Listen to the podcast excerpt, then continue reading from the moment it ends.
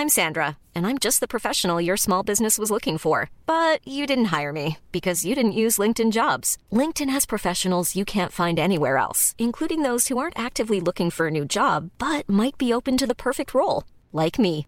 In a given month, over 70% of LinkedIn users don't visit other leading job sites. So if you're not looking on LinkedIn, you'll miss out on great candidates like Sandra. Start hiring professionals like a professional. Post your free job on linkedin.com/people today. Soit.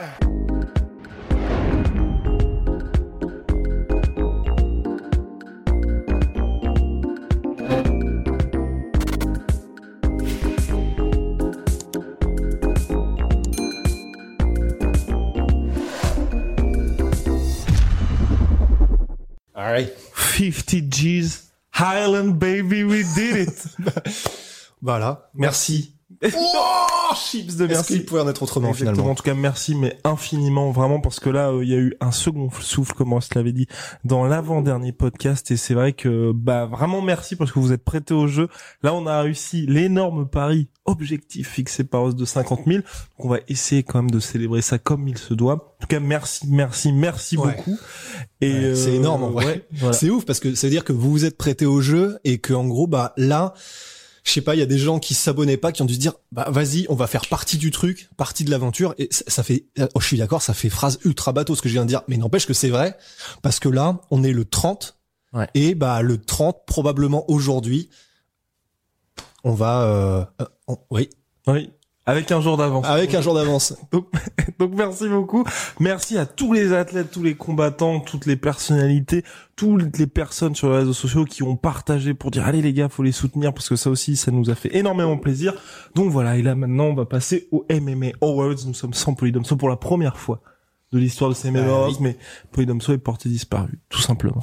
Bref, alors on va passer, on va commencer déjà par le chaos de l'année. Et on va monter crescendo, ne vous inquiétez Ouais, pas. même pas besoin de regarder mes notes pour celui-là. Pas besoin de regarder les notes pour le chaos de l'année. Joaquin Buckley contre nos- notre cher Impa Kassangane sur euh, l'UFC, euh, l'UFC, non pas l'UFC Fight Island.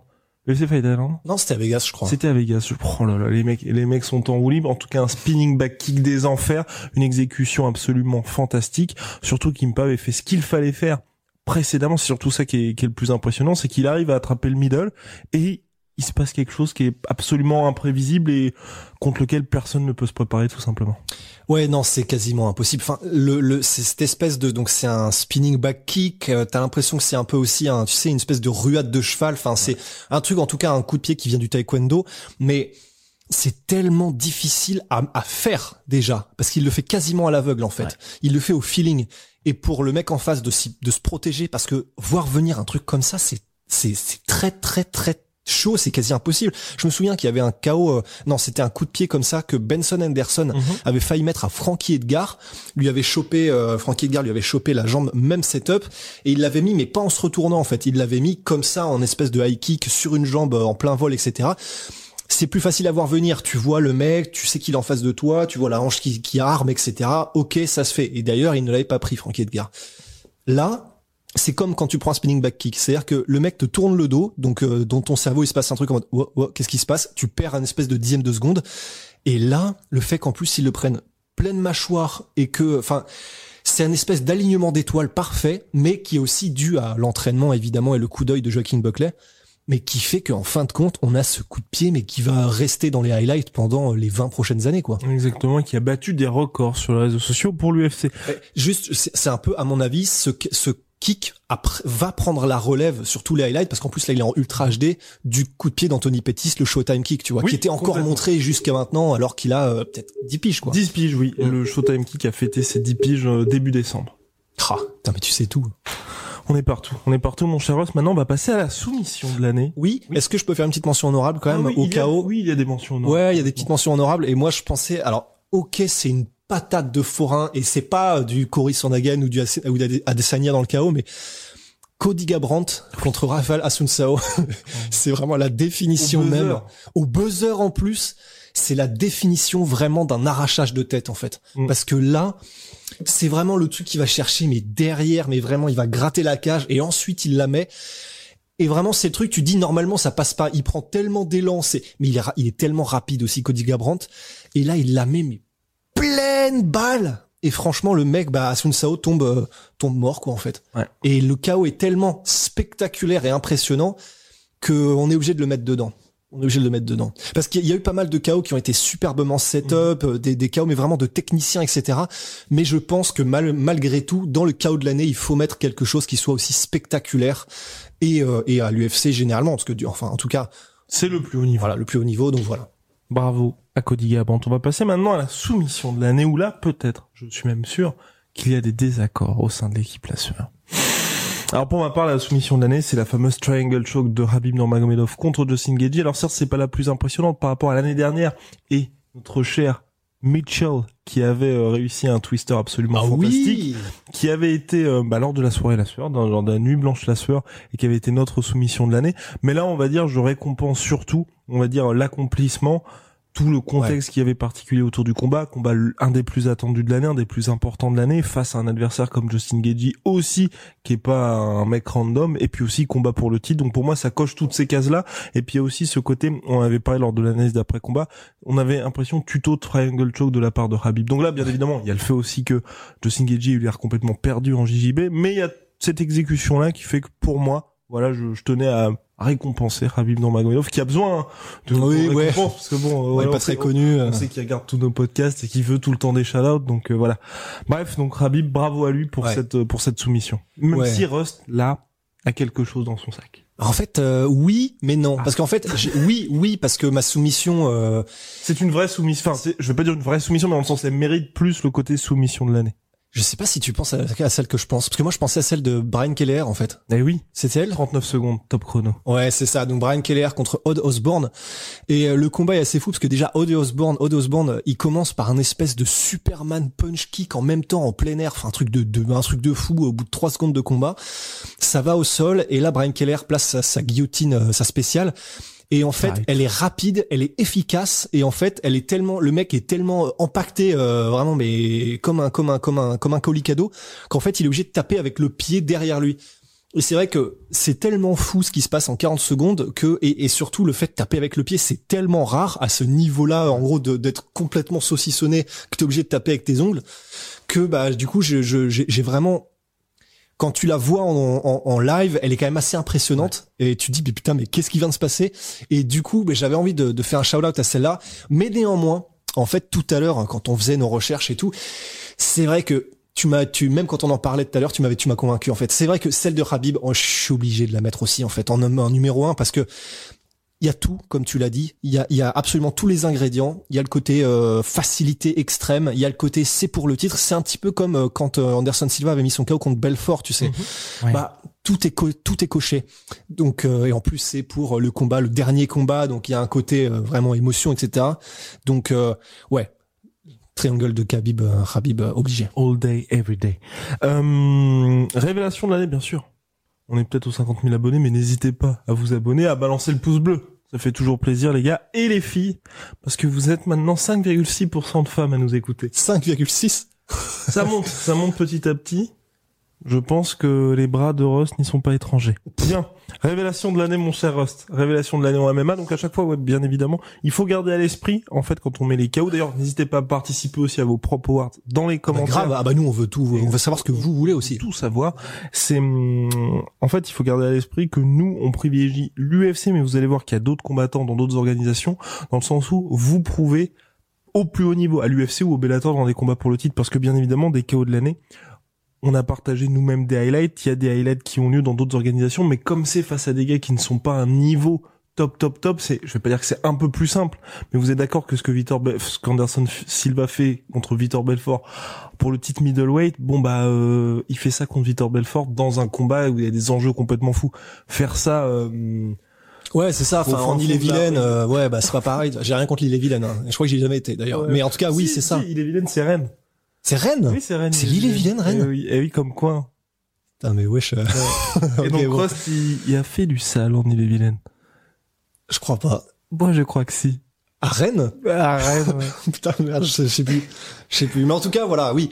Effectivement, euh, Vous n'avez plus le droit d'y mettre le pied. bon alors, c'est comme Red Dead. tu sais. Alors donc révélation de l'année Ouais. pour moi c'est euh, Hamza Chimaev tout simplement parce qu'il est bah, signé à l'UFC. Il avait certes une hype derrière lui. Mais euh, on en avait parlé, je crois, dans un petit podcast précédent. À, en disant attention, le mec va peut-être faire des trucs, mais pour le coup, passer de 40 000 abonnés à plus d'un million, trois combats, autant de victoires, top 15 UFC. Là, il était parti avant sa, sa défaite, avant sa blessure, à affronter le numéro 3 de la catégorie welterweight. Voilà, enfin, c'est, vraiment le mec a tout explosé cette année.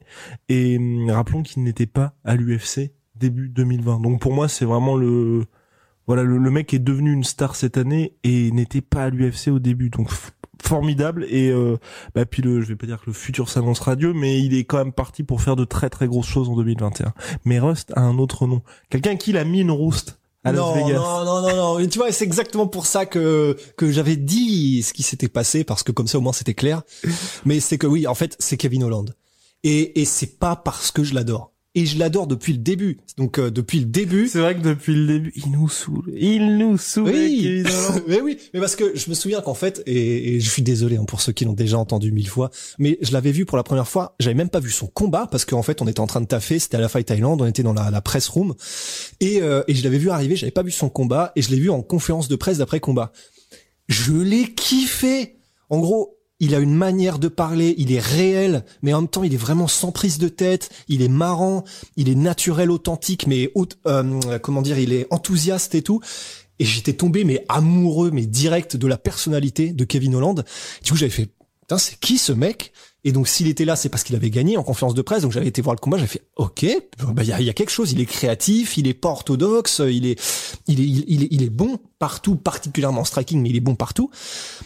Et force a été de constater que bah, l'année 2020 de Kevin Holland, qui est encore jeune, je crois qu'il a 27, elle est monstrueuse. Mais pourquoi est-elle monstrueuse, mon cher Parce que 5 combats en 2020, ce qui est rarissime, de faire 5 combats à l'UFC. En ayant débuté en mai. En ayant débuté en mai en plus. 5 combats, 5 victoires, 4 finitions. Euh, il a d'ailleurs, euh, j'en profite hein, pour le placer, mais le fameux Joaquin Buckley qui a mis le chaos de l'espace, donc chaos de l'année, eh ben, donc c'était chaud, mais Kevin Holland l'a battu. Par il lui a même cette fait année. sauter le protège-dents. Voilà.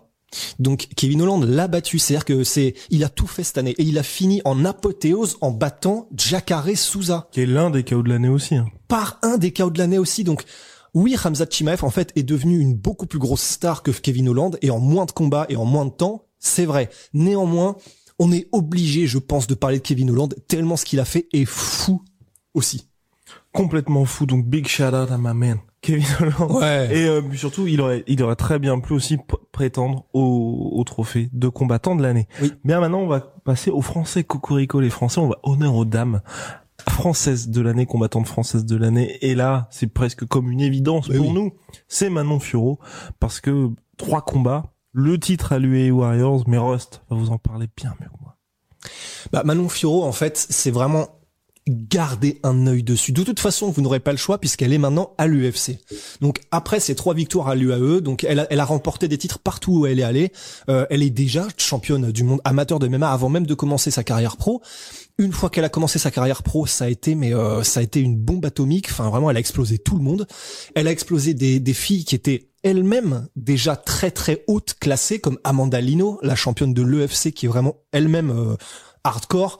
Elle a battu donc, on le répète, la championne de JB Corinne Laframboise. Elle a battu deux autres euh, personnes après, et qui étaient elles-mêmes, euh, qui étaient elles-mêmes pas mauvaises. Mais surtout, c'est la manière. C'est la manière dont elle gagne Manon Fiorot qui est impressionnante, autoritaire, technique, euh, diverse dans tout ce qu'elle fait, un arsenal d'une profondeur qui est vraiment, vraiment, vraiment ultra stylé. Et elle a 30 ans, oui, mais elle a 30 ans, mais elle a rattrapé déjà tout son retard en fait. Parce que elle a 30 ans mais ça y est elle est à l'UFC elle a 30 ans mais elle a explosé déjà tout le monde. Et elle a 30 ans mais son skill set son son panel de compétences là clairement évidemment de toute façon elle va s'améliorer partout et elle est avec elle est très bien entourée euh, à Nice avec Aldric mais là, ce qu'elle va faire à l'UFC, je pense que ça peut être énorme. Particulièrement dans une catégorie flyweight où il y a, possibilité, tu vois. Ok, la championne, ça va être très très chaud, mais il y a possibilité de faire quelque chose. Donc je pense qu'elle va briller, je pense qu'elle a tout pour, et je pense que ça va être assez énorme. Entièrement d'accord avec toi. Début à l'UFC le 20 janvier prochain sur la Fight Island. Alors, combattant français de l'année, euh, va y avoir quelques mentions honorables, bien évidemment, parce que c'est vrai que pour les Français, et c'est là que c'était aussi important de, préciser. Par exemple, pour les pour les femmes, on aurait pu mettre Laetitia Blo, mais il n'y a eu qu'un seul combat, et c'est vrai que face à une opposition qui était moindre par rapport à Manon Furo, et c'est vrai que pour les Français, hors UFC parce qu'il n'y a pas beaucoup de Français à l'UFC. Ça a été une année compliquée. C'est pour ça aussi qu'il y a beaucoup de noms qui sont à l'UFC dans nos là sur Awards parce que c'est la seule organisation qui a réussi à apporter en continu des combats. 406 combats UFC en tout en 2020. Donc euh, et donc pour les Français de l'année, donc c'est un combattant pour ma part qui n'est pas à l'UFC, qui s'appelle Morgan Charrière, qui a confirmé, on l'avait reçu. C'est notre premier invité dans le studio, dans, le, dans, le, nouveau studio, dans le, studio, dans le premier surtout, dans le premier studio La Sueur.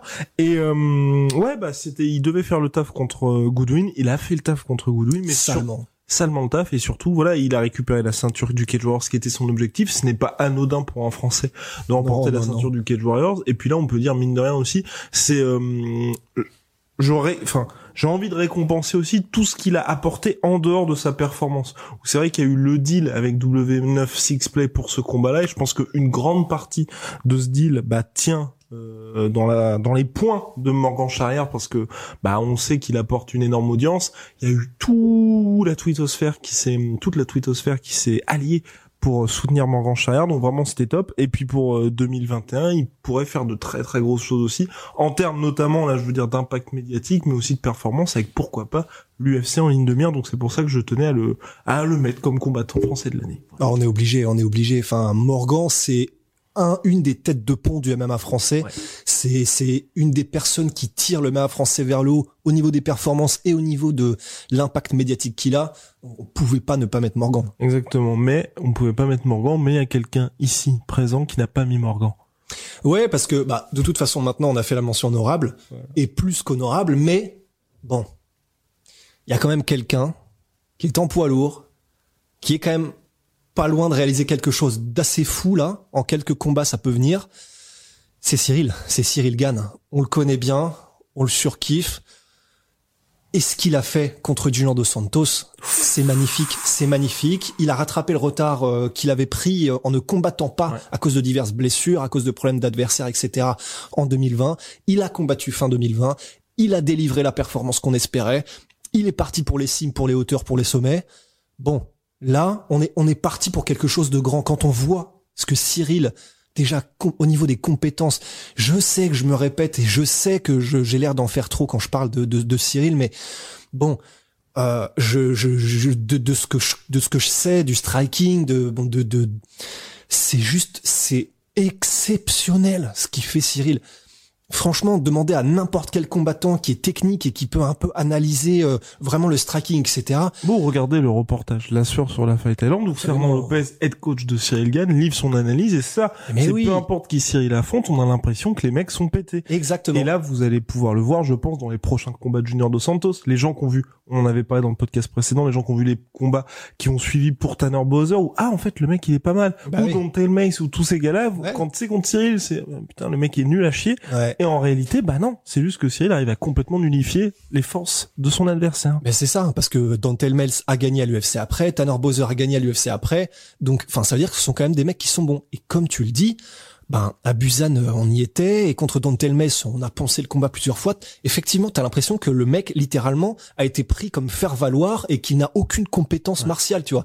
Alors qu'en fait c'est simplement que et c'est là où c'est très bon signe, c'est que la manière dont les bat Cyril, c'est un peu comme euh, comme un champion battrait des mecs qui sont du B-class fighter -hmm. avant de devenir champion quoi. Donc euh, c'est c'est absolument énorme et les espoirs tous les espoirs sont permis et vraiment les plus grands espoirs sont permis pour ouais. Cyril. Et j'ai envie de dire dans le pire des cas en fait, c'est ce qui est hyper intéressant avec la carrière de Cyril, c'est personnellement hein, moi je s'il est pas champion, en fait, il sera top 3 mondial. Ouais. Donc, enfin, c'est ça, ça, veut dire qu'en gros, pour les cinq prochaines années, on va avoir que des combats complètement fous pour Cyril. Et ouais. même s'il venait à perdre pour le titre, ou euh, s'il se retrouve face à des Curtis Blades, parce que là, ça va être des gros gros tests. Enfin, bon, on en a déjà parlé, mais pour nous, les vrais gros tests pour Cyril, c'est Francis Ngannou et Curtis Blades. Même ouais. ça, ça veut dire que t'es troisième mondial, bon.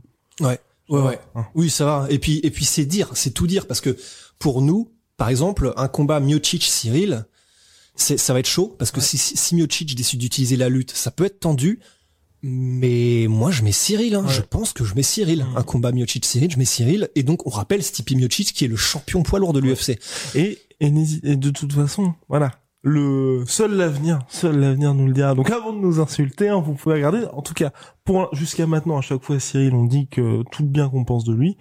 Et euh, force est de constater que dans la cage, c'est très impressionnant, mon cher Rost. Bien, maintenant on va passer. Ah oui, mention honorable quand même. Amin Ayoub, champion du break, Ah oui. avec la manière Magnifique. superbe KO d'Amin Ayoub cette année. Euh, voilà, pour moi c'était euh, l'autre vraie grosse mention honorable parce que c'est vrai qu'ensuite il y a eu Abdullah Abdouragimov aussi au bref qui a enchaîné les victoires. King. Mais là aussi il y a, hum, je vais, en fait j'aurais aimé qu'il reprenne sa ceinture cette année. Ouais. On va dire pour vraiment pleinement valider tout ça. Et puis sinon c'est vrai que pour les autres Français ça a été un petit peu une année un petit peu plus tranquille. On avait déjà parlé de Nassourdine, mais là bon c'est pas, euh, on va dire c'est pas les mêmes sommets pour le moment. en Ouais, c'est ça. Il est, il est en bonne voie, mais euh, effectivement, c'est pas. Il a pas encore Nassourdine réalisé ce que, bah, par exemple, pris la ceinture comme Ina- Amina Ayoub au Brave, ce qui est quand même ce qui est quand même énorme, Ouais. ou euh, eu des victoires mm, contre des noms ouais. encore à l'UFC. Voilà. Et puis Mais- bah, c'est les Many of us have those stubborn pounds that seem impossible to lose, no matter how good we eat or how hard we work out. My solution is PlushCare. PlushCare is a leading telehealth provider with doctors who are there for you day and night to partner with you in your weight loss journey. They can prescribe FDA-approved weight loss medications like Wagovi and Zepbound for those who qualify. Plus, they accept most insurance plans. To get started, visit plushcare.com slash weight loss. That's plushcare.com slash weight loss. la Award, il, il Ouais. ne faut qu'un vainqueur. Enfin, ou deux. Bien, euh, maintenant on va passer aux combattants tout court de l'année. Enfin non, combattante, pardon, Combattante. de l'année. Honneur aux femmes. Combattante de l'année, pour ma part, la combattante de l'année, Valentina Tchevchenko, championne flyweight. Alors cette année, il n'y a pas eu de super gros combat pour elle, ni de finish absolument impressionnant. Mais c'est vrai que dans une année particulière pour le MMA, bah, elle a déjà combattu deux fois pour un champion UFC, ce qui est assez rare. Donc TKO en crucifix contre notre cher Keltin Chukagan, euh, enfin euh, cher, pas vraiment. Et euh, puis euh, décision unanime contre Jennifer Maya. Bon bah voilà, enfin c'est en fait ça vous donne toutes les et c'est aussi pour ça que personnellement moi je nourris de gros espoirs pour Manon Fiorot, c'est quand vous regardez les challengers de Valentina Shevchenko dans cette catégorie flyweight, il y a la place. Et donc euh, donc voilà, bah, elle a juste fait le taf. Maintenant j'ai j'ai envie en fait soit qu'elle monte contre Valentina euh, contre wow, contre Amanda Nunes Mhm. ou alors qu'il y ait tu Ce vois qu'elle a déjà fait. Ce qu'elle a déjà fait deux fois, donc c'est compliqué. euh, ou alors que, hum, tu vois, il y a Wiley Zhang qui se décide de monter. Enfin, en gros, en gros, j'ai envie qu'il y ait un petit peu d'excitation. Ouais. Parce que là, euh, ils peuvent mettre... Ça va être Bah, la même euh, mayonnaise, ça va être hyper pénible à voir. Et ouais, ils sont... pour l'instant, il y a personne qui est à son niveau. Bah, elle est en train de faire en fait une Demetrius Johnson, quoi. Ouais, elle est en train de faire une. Oui, elle démonte tout le monde, mais comme l'opposition n'est pas forcément au rendez-vous, on est en mode ouais, bon bah c'est la championne, c'est indéniable. Bon bah elle, elle règne, c'est indéniable, c'est c'est la reine, mais bon, quand est-ce qu'on voit quelque chose qui nous excitera un peu sous la dent, quoi? Ouais. Donc, euh, donc voilà, en tout cas, bravo pour euh, Valentina Shevchenko. Pareil, tout pareil. Tout pareil. Et bien maintenant, on va passer aux combattants de l'année. Il y a, les- il y a des divergences au sein de l'équipe la soirée. Et euh, donc, pour ma part, le combattant de l'année, tout simplement, c'est Israël Adesanya. Alors, le combat contre Yoel Romero, bon, il était peut-être pas spectaculaire. Donc, Ross regarde ses notes, hein, bien évidemment. Je, je, je savais qui je voulais, mais je voulais être sûr que j'en avais pas d'autres. Pour, alors, pour moi, c'est le combattant de l'année. Déjà, le combat contre Yoel Romero, certes, il était soporifique, mais personne ne s'en est sorti de cette manière face à Yoel Romero. Donc, moi, je préfère le voir de ce côté-là. De me dire qui s'en est sorti indemne face à Yoel Romero, à part Israël Adesanya. Enfin, dans ces derniers temps, bien évidemment. Et puis surtout, ben, c'est alors c'est à Yoel d'y aller en fait. Ouais. C'est-à-dire que oui, le combat était soporifique, clairement. Là, je pense que personne va le nier. Mais ben, si c'est- le, le challenge, c'est au challenger d'aller chercher la ceinture. C'est-à-dire que le champion, il a pas à prendre des risques inconsidérés euh, pour parce que c'est sa ceinture qui est en jeu. C'était à Yoel de faire le combat, c'était à Yoel d'être agressif, d'y aller, de chercher, de montrer qu'il veut la ceinture, de provoquer des opportunités. Il l'a pas fait. Donc euh, oui, c'était soporifique si ça avait été un combat pas pour la ceinture, donc par exemple en mode Francis Ngannou Mhm. contre euh, contre euh, Derek Lewis, bah là c'était difficilement euh, pas pardonnable. Ça, ça reste des athlètes et on n'a pas on a aucun conseil à donner. Mais là il y aurait eu un petit problème. Là c'est simplement que le challenger n'a pas fait le taf. Ouais. C'est pas c'est pas au champion de de- de- d'aller chercher le challenger. Donc euh, il y a ça et puis il y a cette démonstration contre Costa quoi. Eh oui. deuxième combat de l'année pour Israël et Senia, masterclass absolue contre contre notre cher Polo Costa. Il n'a pas existé. Quoi. Premier homme, exactement. Premier homme à finir Polo Costa, premier homme à battre Polo Costa sans l'ombre d'un doute et qui vient poinçonner ce côté j'ai nettoyé la catégorie middleweight donc c'est pour ça que je voulais tirer mon chapeau Israël Adesanya même si c'est vrai que là pour moi il bénéficie surtout encore une fois du coronavirus parce que ok il y a ces deux il y a ces deux victoires mais c'est pas il y a pas non plus ce côté euh, indéniable de Israël Adesanya le combattant de l'année. D'ailleurs il y a un autre combattant dont Rose va vous parler qui pour moi aurait très bien pu être le combattant de l'année et voilà, il est passé à une victoire, à une victoire, Mais à un, point de pénalité d'être le combattant de l'année. Oui, parce que ça n'est pas une défaite, et c'est ça qui est donc Davison Figueredo, le champion flyweight. On, on, vient de parler de Demetrius Johnson. Figueredo, c'est l'antithèse. C'est vraiment, c'est, c'est, c'est l'opposé total en fait. C'est un mec qui, bien sûr, il n'a pas les compétences de Demetrius Johnson. Ça n'est pas le combattant parfait qu'est Demetrius Johnson. On est tous d'accord, je pense. Mais ce qu'il apporte, c'est qu'il donne envie de regarder en fait. Oui, Demetrius aussi parce que tu as envie de voir ce que c'est que la perfection, mais c'est pas excitant. C'est pas excitant. Pas autant en tout cas que Figueredo qui donc le Deus de Guerrera, le dieu de la guerre, euh, il a été donc sur l'année 2020, il a combattu Benavidez une fois. Il y a eu un choc de il a gagné par KO mais il y a eu un choc de tête. Joseph Benavidez était en mode euh, je suis pas content, je suis pas satisfait du résultat, je veux la revanche. Ah bah il a été satisfait. il a été il en a eu pour son argent. Il a voulu être resservi mais voilà, enfin sauf que effectivement, il lui a envoyé le buffet et pas qu'une assiette quoi. Ah bah, bah, bah, pour le coup juste ce combat là bah pour moi voilà. Si on devait donner l'award de la branlée de l'année, oh. c'est celui-là. Ah, c'est non mais vraiment. c'est vrai, mais c'est vrai. C'est terrifiant. C'est on bah pour le coup on y était. Ouais. Oh. C'est, oh, j'ai, enfin, oh là là, c'était terrible. Donc il y avait Megan Olivier, la femme de Joseph Benavides qui était juste à côté. Elle a vu son mari se faire mettre knockdown quoi quatre fois. Et à la fin, qui, donc il se, sort de deux soumissions, deux étranglements. Le troisième, il se fait endormir carrément. Et il y a un espèce de cri en plus. Il a crié quand il s'est réveillé. Enfin, terrifiant. Ouais, Terrifiant. C'était un, c'était vraiment ah. un, sale film. C'était Serbian Movie ce truc. j'ai même, je, ouais, non, je, pense que j'ai même jamais vu un combat, tu vois, avec euh, ce niveau-là où t'as vraiment une impression et de tristesse et de dire arrête, enfin, même pas arrêter le combat, mais t'as l'impression d'un enfant face à un adulte. Ouais, en fait, non, je pense que c'est ça, c'est, en fait, dès le début, les premières secondes, t'avais envie de dire arrêtez. Alors qu'il s'était rien passé de significatif, tu vois, mais t'avais envie de dire non, arrêtez, Au arrêtez. premier échange, c'était oh non. Ouais. C'est mais vraiment et ce serait ce serait comme si euh, bah tu vois toi ou moi on rentre ou même nous deux en même temps on rentre dans la cage contre Francis Ngannou. Au bout de 4 secondes, je pense que les gens seraient en mode euh, ah oui, on a payé, on voulait voir, ça a l'air marrant. Non, mais arrêtez, arrêtez. Enfin, non, ça va être ça, ça avait l'air marrant, ça va être horrible. Là, c'était un peu pareil. Enfin, ça sur le papier, c'était excitant parce que Benavidez est quand même un sacré contender. Il a prouvé. Mais là, il y avait un différentiel de puissance et j'ai l'impression un, un différentiel aussi de qui le veut j'ai eu l'impression que Benavidez était pas là.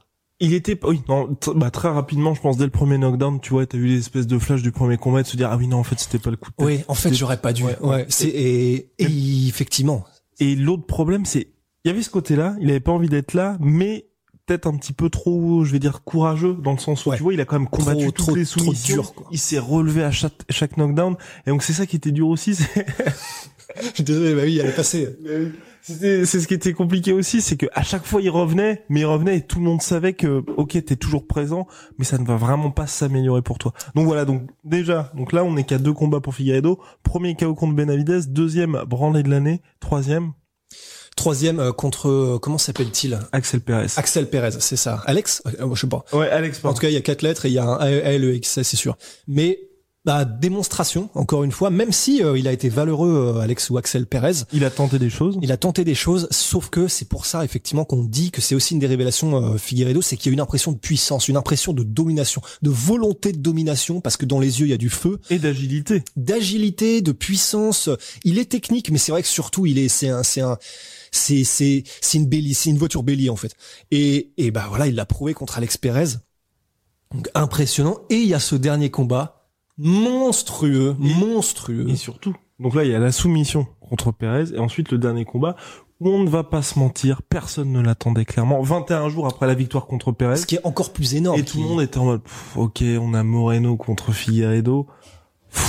pénible, pénible quand même. Et surtout, surtout, avant que Ross vous parle du combat, il y a aussi les conditions dans lesquelles Figueiredo a combattu. Il était, je vais pas dire laissé pour mort, mais la veille du combat, il est quand même à l'hôpital il dort, il serait, je crois qu'il sort de l'hôpital à 3 heures du matin. Enfin, Ouais. clairement, les conditions parfaites pour faire ça. On sait qu'il cut énormément aussi. Donc, deuxième weight cutting en 21 jours. Et finalement, il entre dans la cage. Et là, Mais c'est pour ça. on va pas spoiler sur euh, l'un des, des, des awards qui arrivent, mais Mais, mais vous vous en doutez. Enfin, c'est, compte tenu des conditions, c'est déjà, en fait, ça veut déjà dire énormément. C'est pour ça que c'est un tout, euh, Figueredo.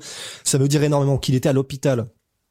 3 heures du mat, le jour du combat, que clairement il y a un truc qui n'allait pas du tout, du tout dans son wake cut. 21 jours après un combat, il a dit oui, oui, j'y vais, aucun problème, je reviens, il n'y a pas de souci. Il y va et avec, donc on rappelle, 3 heures du mat à l'hôpital à cause d'un wake cut. Ça veut dire que physiquement, ça devait être très, très, très compliqué. Morgan Charrière nous parlait dans son interview du fait que c'est très compliqué quand t'as un wake cut qui se passe mal de retrouver toute ta forme physique et d'être là euh, genre euh, sur la durée en fait. Parce que ton cardio en prend un coup de ouf t'es t'es ton énergie euh, est à zéro en fait. Et 5 rounds. Malgré ça il a tenu 5 rounds contre Moreno. Moreno qui était dans le même cas hein. Euh, c'est-à-dire qu'il a combattu 21 jours avant d'a- d'a- d'accord mais je pense pas qu'il qu'il cut autant, qu'il ait eu les mêmes problèmes euh, lors de la pesée. Et malgré ça, Figueredo nous livre un combat mais dantesque. Et Moreno, c'est les deux en même temps. It takes two to tango. Et, c'était fou. C'était incroyable comme combat. Et, euh, et donc voilà, finir comme un... D'accord, ça s'est fini en égalité. Mais finir sur un combat comme ça après une telle année et de avoir été champion et c'est écrasant. Et euh, pour moi, c'est celui qui c'est celui qui attire le plus l'attention. Et en plus, c'est une perf quand on sait que c'est les flyweight et que c'est pas la KT qui normalement attire les foules, quoi. voilà, bravo, Davison Figueredo. Ouais. Bien, maintenant, on va passer au combat de l'année. Donc, le combat de l'année, pour ma part, c'est Dustin Poirier contre Dan Hooker. J'ai adoré ce combat-là parce que vous le savez, on adore Dustin Poirier, j'adore Dustin Poirier. Et j'ai eu très très peur parce que les deux premiers rounds, bah, c'était vraiment en mode full guerre et surtout full guerre à l'avantage de Dan Hooker. Et puis ensuite, Dustin Poirier, par son volume, il a su dépasser notre cher néo-zélandais, mais n'empêche qu'il n'a pas démérité parce qu'il a toujours été présent. Surtout, il y a eu plusieurs reprises où en fait, ok, il y a pas eu de knockdown, pas eu de mec qui, qui s'est retrouvé proche d'être fini, mais il y a eu des takedowns aussi de part et d'autre. Dan Hooker aussi qui a énormément travaillé de ce côté-là, donc pour ma part j'étais surpris. Il y a eu un suspense du début à la fin parce que clairement la décision, bah j'étais pas serein pour Dustin. Voilà, je voulais que Dustin gagne, j'étais pas serein pour lui. Et euh, il y a eu du, donc du suspense et puis surtout, même si les, enfin, il y a eu plusieurs fois les gars sont passés à ça d'être brisés, tu vois, tu te dis oh putain le knockdown là il est, il est pas proche du tout et il, est pas Oui. il, il est proche, le knockdown, le knockdown est proche, donc j'ai adoré. Et puis ça ne s'est pas arrêté. C'était pas, il y avait pas, c'était pas côté combat pour le titre comme Figueredo Moreno, mais on n'était pas loin parce que c'était ces deux top contenders de la catégorie lightweight. Donc euh, non, j'ai vraiment beaucoup apprécié ce combat-là et surtout à la différence de du combat Figueredo Moreno, on va dire. Moi j'aime bien aussi le côté où t'attends énormément d'un combat. Ça fait un mois, tu vois, que tu l'as marqué dans ton calendrier. Enfin, même plus, celui-là, ça faisait parce qu'il avait été, il était initialement prévu en mars et puis ensuite déplacé euh, au mois de juin, je crois. Donc tu vois, t'as noté ton truc, tu sais que ça va être bien, un peu comme euh, Adesanya Romero. T'es là, tu l'attends. Tu sais, donc si t'es déçu, t'es encore plus déçu qu'un autre truc parce que là, tu l'as marqué. Ouais. Et celui-là n'a pas déçu. Et quand il y a un truc où tu t'attends à ce que ce soit génial et que c'est effectivement génial, Bah c'est encore mieux. demander de plus. Ouais, c'est encore plus impactant. Bah, je pense pas que je puisse rajouter quelque chose de plus parce que vraiment t'as tout dit, je crois, sur ce combat Oh qui était, qui était, c'est oh vrai, là c'est, c'est la définition d'une guerre. C'est-à-dire que Dustin, il aura fait que ça sur ses derniers combats, quoi. Et surtout, surtout Rust, c'est peut-être le point le plus important. C'est l'après-combat et la fameuse Oh vidéo ESPN. J'allais l'oublier. J'allais l'oublier. C'est donc ce moment-là. Et en plus, vous pouvez aller le voir. hein, Et on en a déjà parlé. On en a déjà, mais, on- mais c'est tellement un plaisir que bah Ouais. on peut en reparler immédiatement. Après combat, donc euh, c'est une vidéo qui est sur YouTube. Vous tapez euh, After Fight, vous allez tomber dessus. C'est une vidéo d'ESPN MMA sur euh, Poirier versus Hooker post fight. Et en fait, on suit euh, Dustin et Dan Hooker qui va à l'hôpital, lui quant à lui, et Dustin Poirier qui est dans sa chambre d'hôtel. Il est là et tu sens qu'il y a eu une guerre. Il, il, il boite un petit peu, mais il est là. Il y a pas de problème. il est en train de ranger ses affaires. il est en train de ranger ses affaires, il met ses chaussettes dans sa valise, tout ça, tout ça. Et puis, et puis là, il y a son entraîneur qui fait, qui commence à lui parler, et qui commence à lui dire, bon bah, voyons, c'était, c'était impressionnant, euh, quelle guerre. euh, et puis vraiment bien Dan Hooker, mais He's a player. he's a player, mais et son et son entraîneur, euh, son entraîneur de rajouter, but we showed him who's boss. On lui a montré qui était le boss. Et Dustin, de dos, le plan est parfait, de dos, à travers la porte, en train de plier son son polo, on sait pas. That is correct. Oui, that is correct. Donc Ça, c'est bien vrai. Ça, c'est bien vrai, c'est moi il- le patron. Et il, il continue à plier ses affaires. Et l'image, elle est juste parfaite. Parfaite. Donc voilà, donc c'est pour pour ça qu'on voulait souligner ce combat-là. Bien pour toi, c'était donc Figueiredo Moreno. C'était Figueiredo Moreno, c'était Figueiredo Moreno, et c'était aussi, euh, c'était en 2020, j'espère, Wiley Zhang, Wiley Zhang, euh, oui, Jonas Jedrzejczyk, Le mec est parti. Wiley Zhang, Jonas Jedrzejczyk contre Wiley Zhang. Là, je pense que c'est pareil, c'est-à-dire que Bah, c'est peut-être le plus gros combat féminin de l'histoire. Je pense. Parce que c'était juste tellement monstrueux. Les deux, du début jusqu'à la fin, très technique, explosif, une guerre. Aucune des deux n'a lâché. Yona Jedrzejczyk a fini en tête de montgolfière. Wiley Zhang, ses kicks, enfin, tout était parfait, en fait. C'est-à-dire que le seul truc qui manque, c'était peut-être, et encore, il y en a même pas besoin, tu sais, une histoire à côté, Ouais, non, euh, quelque chose qui, qui, qui monte et qui Et un peu plus le de truc. drama dans le combat. Quand je dis un peu plus de drama, Oui, c'est vrai qu'il y a pas ça. de... Il y a personne à flancher. Ouais, c'est ça. Ou alors un knockdown, tu te dis, elle est quasiment proche de se faire finir. Et, et, et bien sûr, c'est c'est déjà énorme d'avoir un combat où du début à la fin, c'est une guerre technique, tactique, euh, mentale, etc. Mais effectivement, c'est encore mieux quand il y a des comme ça des, des, des petits des petites anecdotes le combat dans le combat qui font que tu dis ah oui et puis ce moment là là t'as pas des ah oui et ce moment là c'est tout le combat est ouf c'est par exemple je sais pas euh, euh, Gustafsson John Jones t'as le takedown de Gustafsson tu vois t'as euh, le spinning back kick de euh, de John Jones euh, au cinquième round euh, spinning back elbow le coup de coude retourné Qui a changé tout. qui a tout changé, voilà. Et euh, oui, que Gustafsson prend en pleine cervicale. Enfin, ça dû. oh. Et mais voilà, t'as pas un moment. Tout le combat est ouf. C'est ce qui fait qu'on a dû, comment dire, qu'il n'y a pas un truc que tu retiens et qui est devenu légendaire.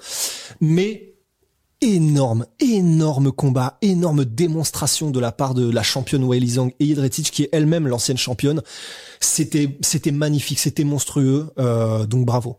Bravo à elle. Et bien maintenant, on va finir avec notre gourmandise de l'année. Mon cher Ross, parce que oui, on avait demandé euh, des petites, euh, des petits ajouts. Ouais. Euh, Pourquoi ah, pour moi, un petite gourmandise, c'est Kyoji Horiguchi contre Kaya Sakura 2. Ah ouais. qui arrive bientôt au Rising 26.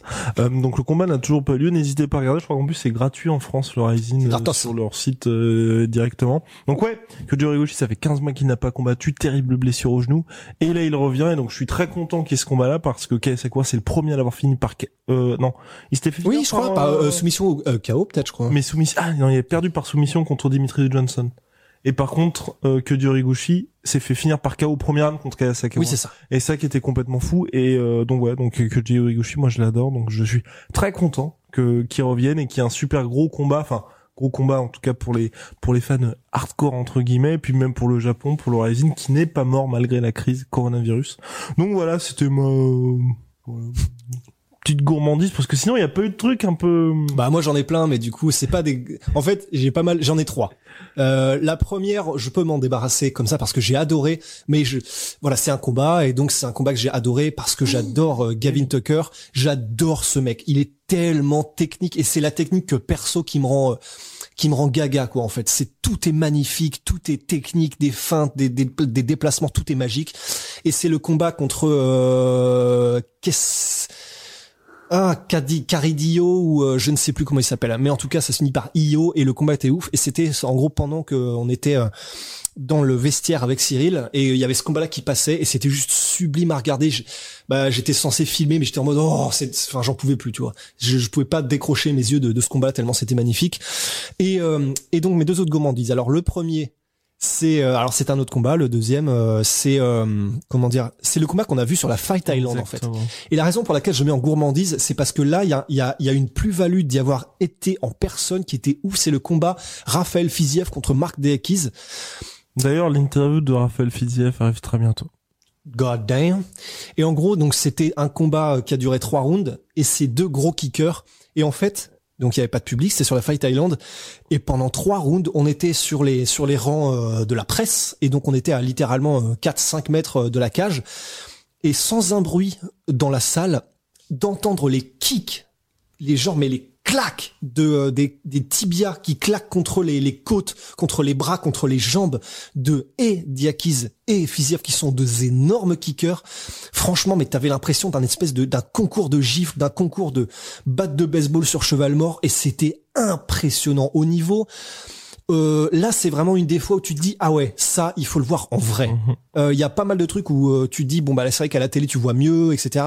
Ça, c'est vraiment le genre de truc l'avoir vécu. Ça, ça, se- ça ne se voit pas, ça se vit, tu vois. Oh là là Ouais, là et c'était ouf. Et le troisième, je suis obligé de le mettre parce que j'adore Darren Till, mais c'est même pas une histoire de combat. C'est l'Instagram de Darren Till.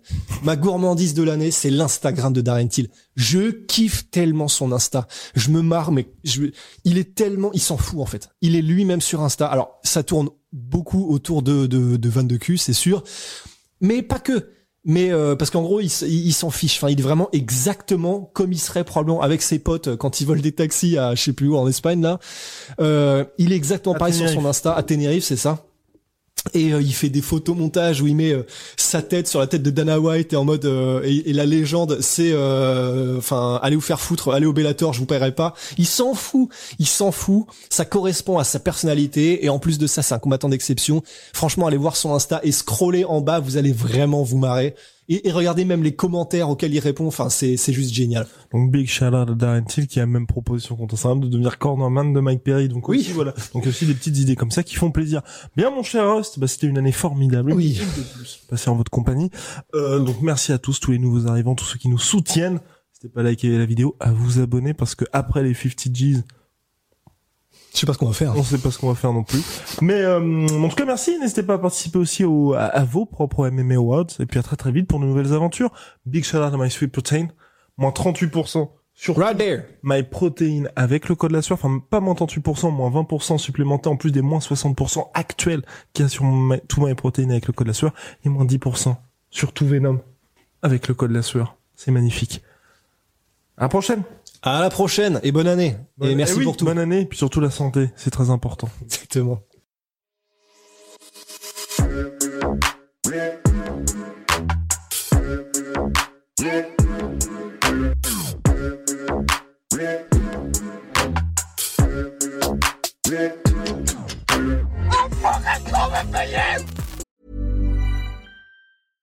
This is the story of the one. As head of maintenance at a concert hall, he knows the show must always go on. That's why he works behind the scenes, ensuring every light is working, the HVAC is humming, and his facility shines. With Granger's supplies and solutions for every challenge he faces, plus 24 7 customer support, his venue never misses a beat. Call quickgranger.com or just stop by. Granger, for the ones who get it done.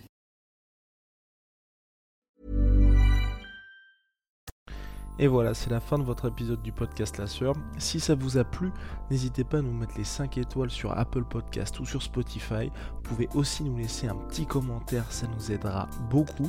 Et si vous voulez aller plus loin avec nous, vous tapez La Sueur sur toutes les plateformes ou sur les réseaux sociaux, vous nous trouverez. Et là, vous nous écoutez très certainement en audio. On est aussi en vidéo sur YouTube, mais également sur Snapchat. Là encore, vous tapez La Sueur et on sera là. Merci de votre fidélité et à très vite pour de nouvelles aventures.